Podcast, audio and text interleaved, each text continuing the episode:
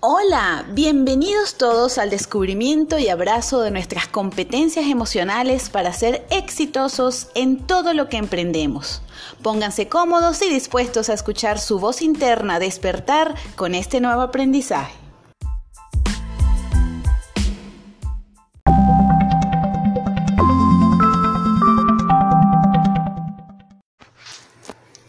Inicio este segundo episodio recordando la pregunta del episodio anterior. ¿Para qué nos sirve la educación emocional? ¿Ya lo han pensado?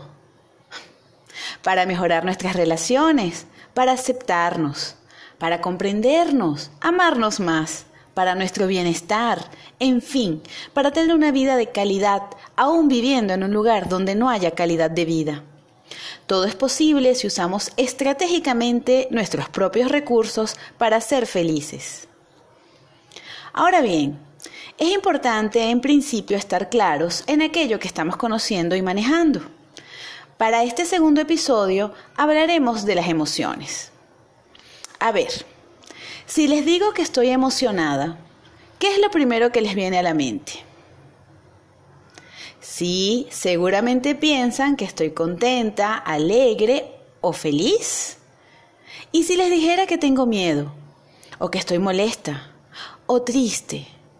En todos los casos, definitivamente estoy mostrando una emoción.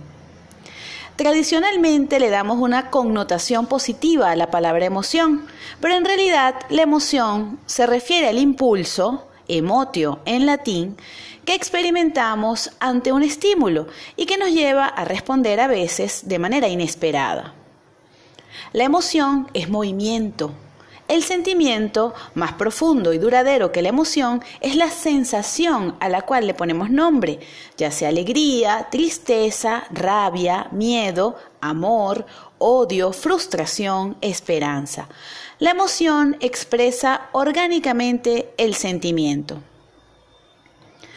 Las emociones causan diversas reacciones orgánicas y estas pueden ser fisiológicas, psicológicas o conductuales. Vamos a ver cómo se manifiesta cada una. Por reacciones fisiológicas entendemos aquellas que emite nuestro organismo en términos biológicos, como las lágrimas, la sudoración o la micción, entre otras. Seguramente, en algún momento de profunda tristeza, han rodado por nuestras mejillas gruesas lágrimas sin poder controlarlas. Recordemos que la emoción es acción y desde lo fisiológico cada impulso es involuntario. Por eso nos sudan las manos si estamos nerviosos, nos dan mariposas en el estómago cuando nos enamoramos. Nos podemos orinar o incluso defecar ante una situación verdaderamente espeluznante. Dentro de la psicología, las emociones constituyen un proceso adaptativo frente a una amenaza externa que pretenda desbalancear nuestro equilibrio. De allí que la primera reacción psicológica sea darle nombre a esa emoción para inmediatamente activar los mecanismos de defensa con los que contamos e incluso con aquellos que no sabemos que tenemos. Nadie reacciona de la misma forma ante un mismo estímulo. Somos únicos e irrepetibles. Estas manifestaciones psicológicas se ven reflejadas en nuestras conductas. Las reacciones conductuales pueden ser tan variadas como personas existen. Corremos o nos paralizamos, lloramos, reímos, gritamos, saltamos, en fin, es imposible no reaccionar ante un estímulo que nos genere una emoción, cualquier emoción. Ahora bien, hablando de emociones, hay autores que las clasifican en emociones positivas, como la alegría, el amor o la esperanza, y en emociones negativas, donde se ubican la tristeza, el miedo y la ira. Es importante aclarar que no por el hecho de llamarlas negativas son malas, aborrecibles o rechazables. Toda emoción es natural y necesaria.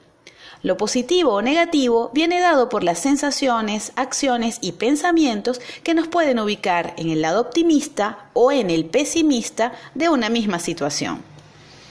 Evidentemente, reforzar emociones que nos lleven a la satisfacción, la aceptación y la tranquilidad repercutirán en nuestro bienestar más que quedarnos enganchados en la ansiedad, el agobio o la decepción, por ejemplo.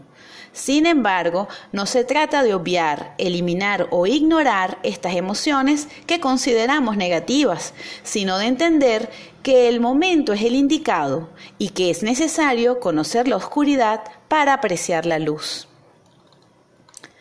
Para ir cerrando este episodio, sugiero ampliar esta cápsula con lecturas enriquecedoras que nos ayuden a comprender, aceptar y manejar nuestras emociones.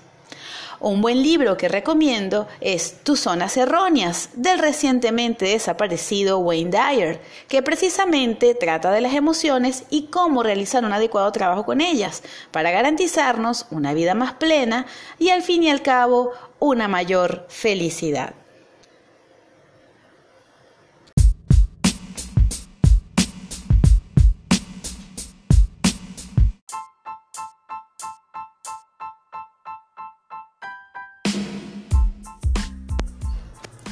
Muchas gracias por ser parte de este camino hacia el éxito de nuestras relaciones intra e interpersonales que vamos transitando juntos. Te invito a seguir mis redes en Instagram y Facebook, arroba Veroliveros, y mantenernos en contacto. Hasta la próxima.